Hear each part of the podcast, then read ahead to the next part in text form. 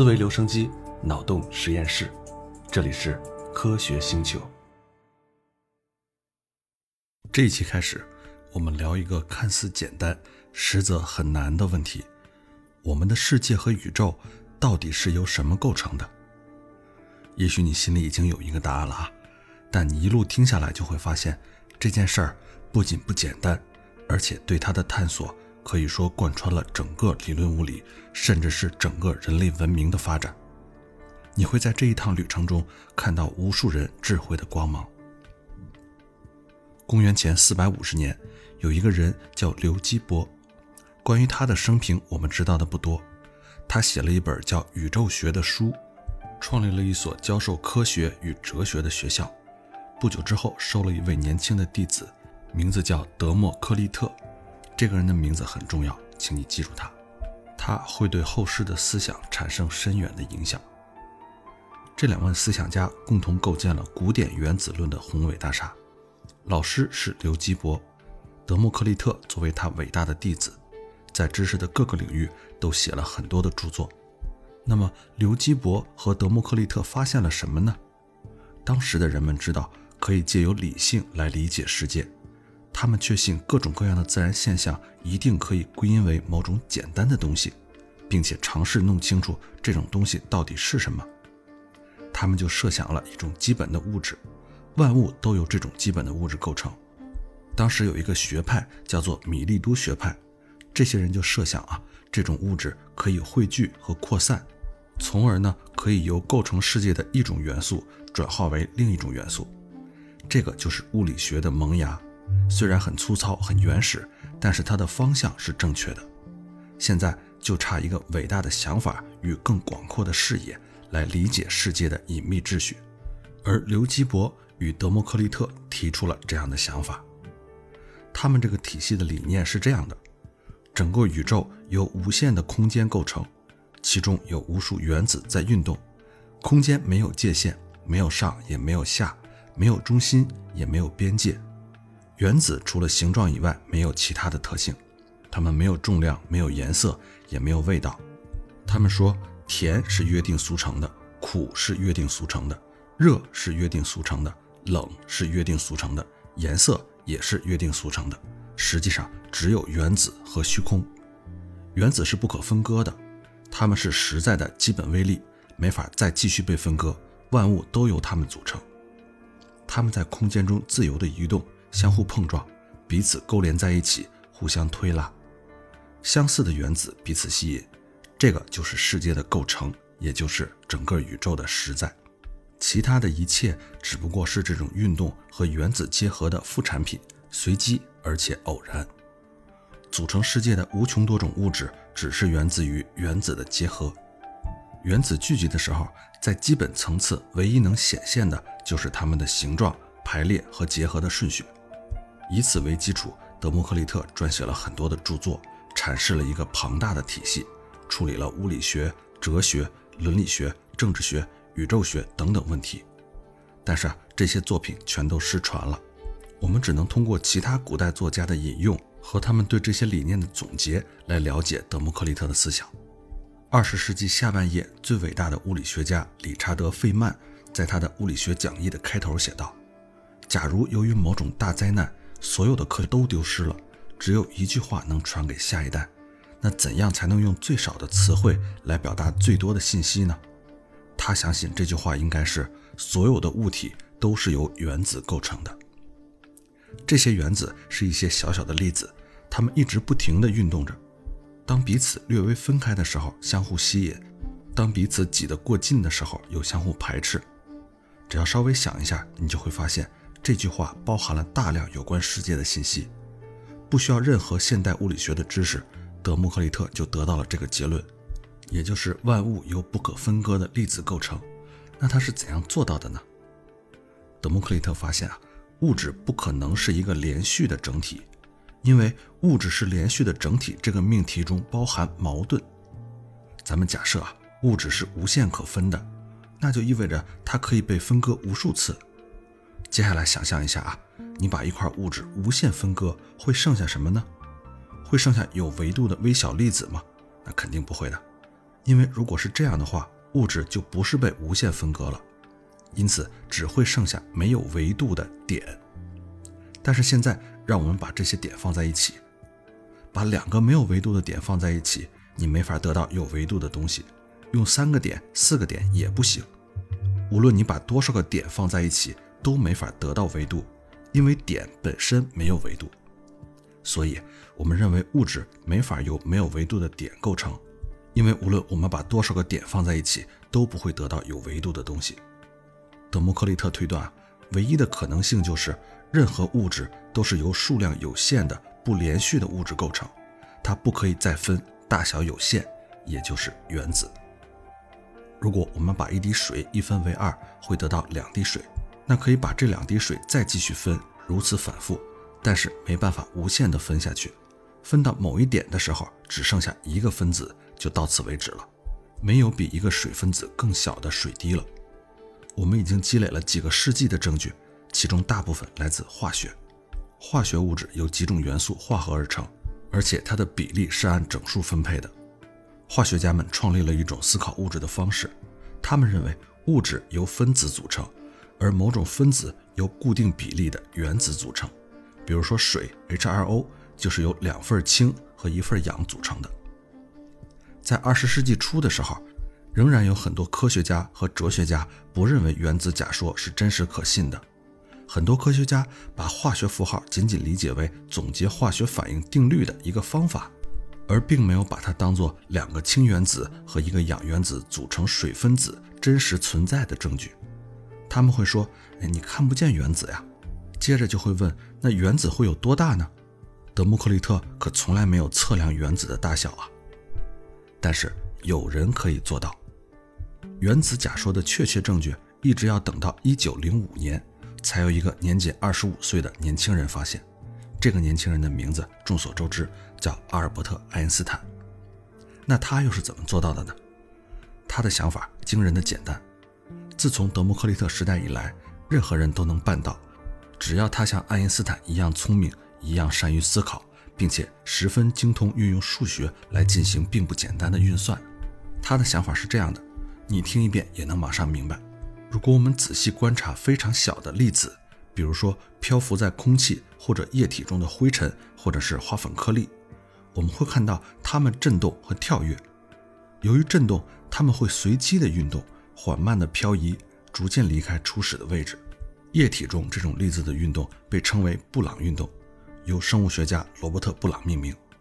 他在19世纪的时候详细的描述了这种现象。我们上学的时候也都学过啊。粒子这种运动方式的轨迹就好像随机的在各个方向受到扰动，实际上并不是好像受到扰动，而是真的受到了扰动。粒子振动就是因为受到空气分子的扰动，时左时右与粒子发生碰撞。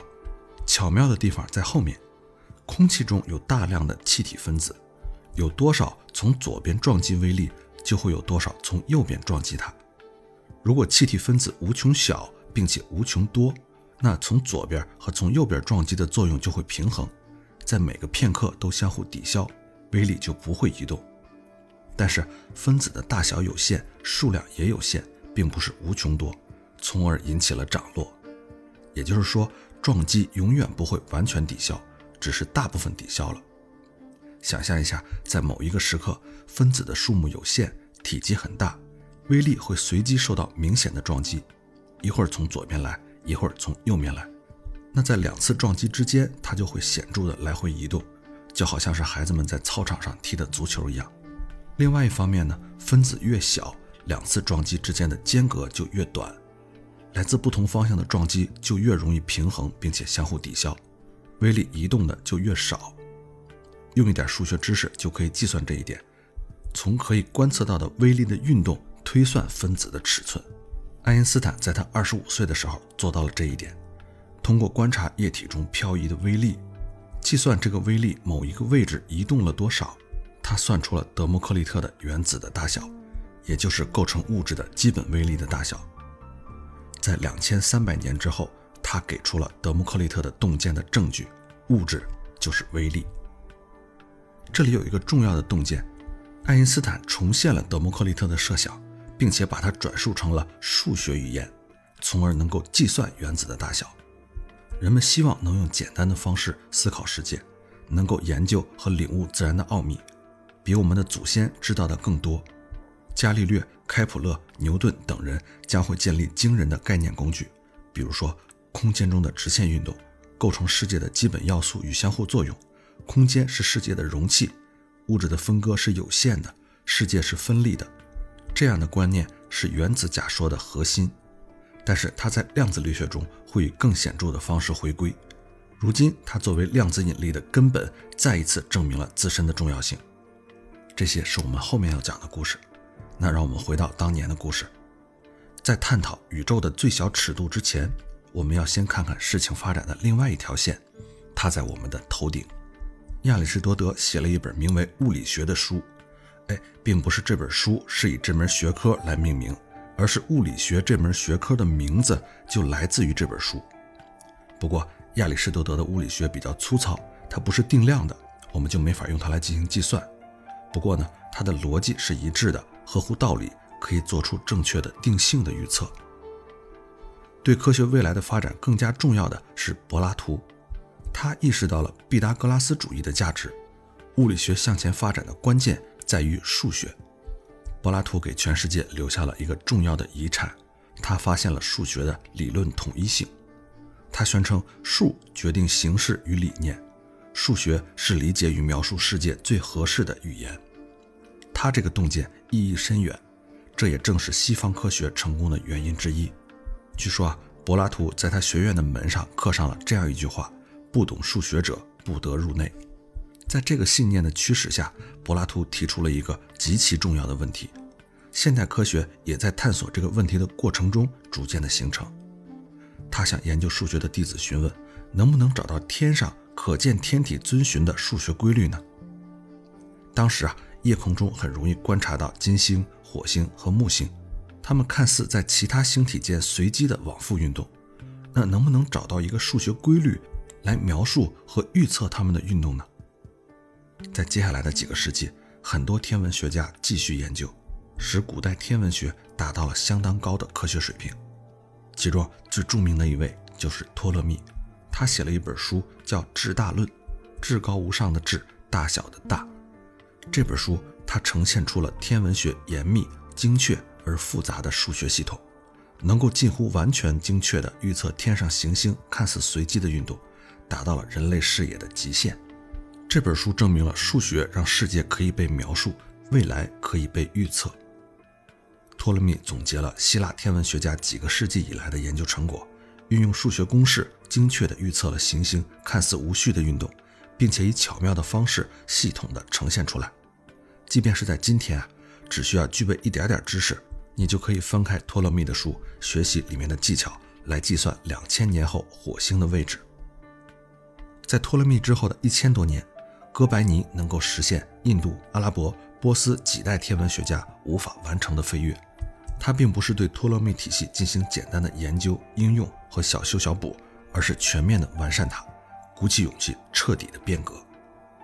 哥白尼对托勒密的至大论进行了修改，天体不再围绕地球运转，太阳取而代之成为宇宙的中心，地球和其他天体都围绕着太阳运动。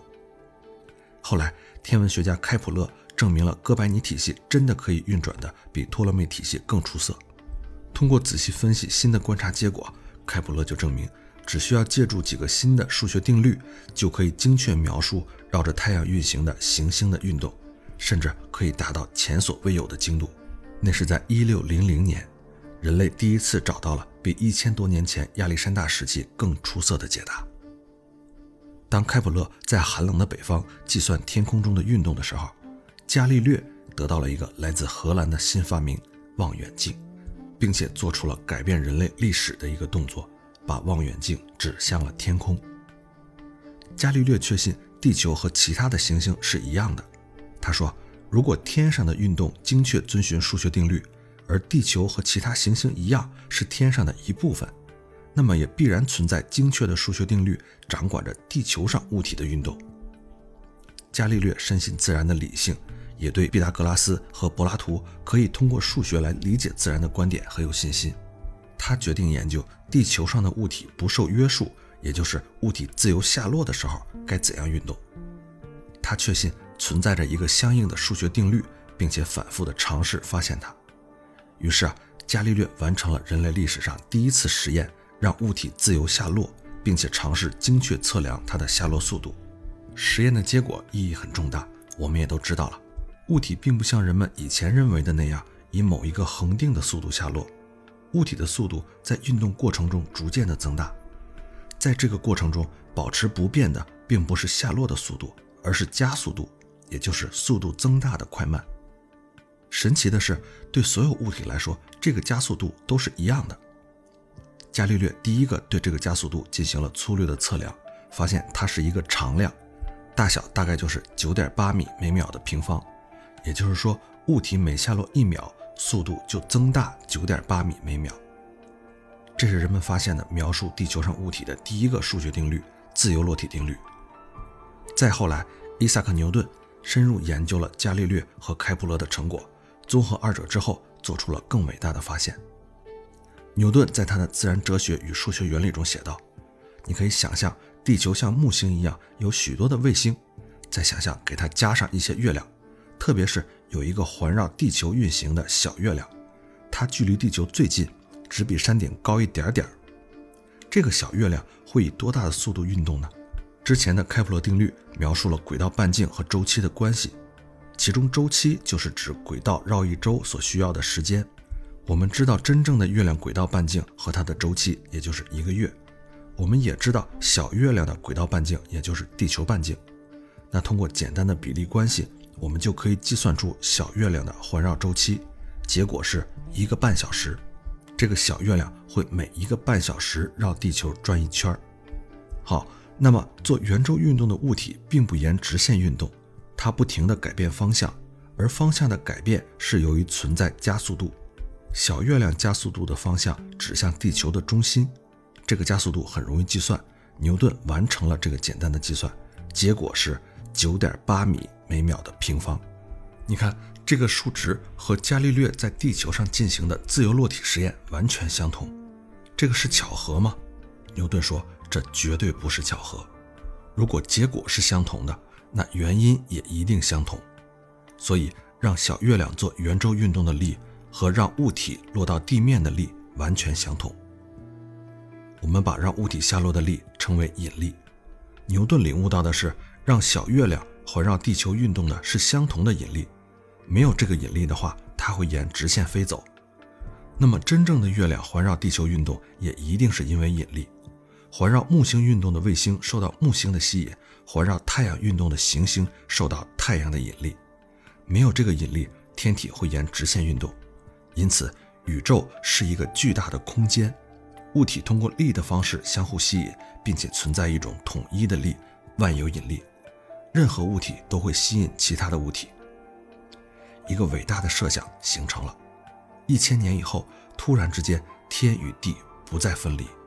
我们现在觉得这个观点稀松平常，但回到当时，牛顿的这个洞见是真的可以改变世界的。因为那个时候的人们都相信天上的规则和地上的规则是不同的，甚至人们都不知道地上还有一套数学可以描述的规则。通过对小月亮进行简单的计算，牛顿推导出了万有引力的大小随距离的变化关系。这个比值我们今天称为牛顿引力常数，用字母 G 表示，代表引力 （gravity）。在地球上，这个力使物体下落；在天上，这个力使行星和卫星在轨道上运动。这二者是同一种力。在中世纪，亚里士多德的世界观占主导的地位。牛顿的发现。对这个概念结构是一种颠覆。亚里士多德和那个时代的科学家们相信，地球是在宇宙中心的球体，被其他天体环绕。宇宙是嵌满星星的广阔无垠的空间，没有边界，也没有中心。物体在其中自由地做直线运动，直到其他物体产生的力使它发生偏移。而牛顿是说，在我看来，也许上帝最初是用实心、坚实、坚硬、无法穿透。可移动的粒子来构造物质的，它们具有特定的大小和形状，以及其他特定的属性，与空间成一定的比例。牛顿力学的世界十分简单，可以总结成下面这句话：世界是由什么构成的？是由空间、时间和粒子构成的。这个世界有广阔均匀的空间，粒子在其中永不停歇的运动，彼此之间相互作用，除此之外别无他物。牛顿体系的威力超乎想象。十九世纪和现代社会的全部技术都依赖于牛顿的公式。到今天，三个世纪已经过去，但我们现在建造的桥梁、火车、摩天大厦、发动机、水利系统，我们驾驶飞机进行天气预报，在探测到行星之前就能预测它的存在，把太空船送到火星，这些全部有赖于以牛顿公式为基础的理论。没有牛顿的小月亮，现代世界都不会出现。一个关于世界的新观念，一种有效的预测未来的方式，这些都是牛顿革命的伟大遗产。那如此看来，理解宇宙的终极秘诀已经被人们发现了：世界包含巨大的空间，随着时间流逝，粒子运动，并且以力的方式互相吸引。我们可以写出描述这些力的确切公式，而且这些公式都非常有效。在19世纪，人们认为牛顿不仅是最有智慧、最有远见的人，而且。也是最幸运的人，因为基本定律只有一个体系，他十分幸运地做出了这个发现，一切似乎已经尘埃落定了。那果真是这样吗？当然不是了。到此为止，我们探寻宇宙构成的故事到了这样一个节点：空间、时间、粒子和引力，请你记住它。这当然不是我们今天对宇宙的理解，我们的故事也远远没有结束。但是。到此为止，人们的视野要比德谟克利特时代宏大的多，因为人们不只是用头脑中的概念来理解世界，而是和数学、毕达哥拉斯的遗产，还有天文学家们伟大的物理学传统相融合。牛顿的世界是德谟克利特世界的数字化，这一步非常非常的重要。牛顿明白，他的方程没办法描述自然界中存在的所有力，除了引力，还有其他力作用在物体上。物体并不是只有在自由下落的时候才运动。牛顿留下的第一个问题就是要理解其他可以影响我们的力，而这个问题要一直等到十九世纪才得到解答，并且会带来两件意想不到的大发现。人们对宇宙是怎样构成的这个问题将会有更深刻的答案。这些内容我们就留到下一期再说。最后，中间断更了这么久，具体的理由就不多说了。感谢这段时间一直在后台给我留言的朋友，因为你们的支持，我又重新找到了更新的勇气。谢谢大家。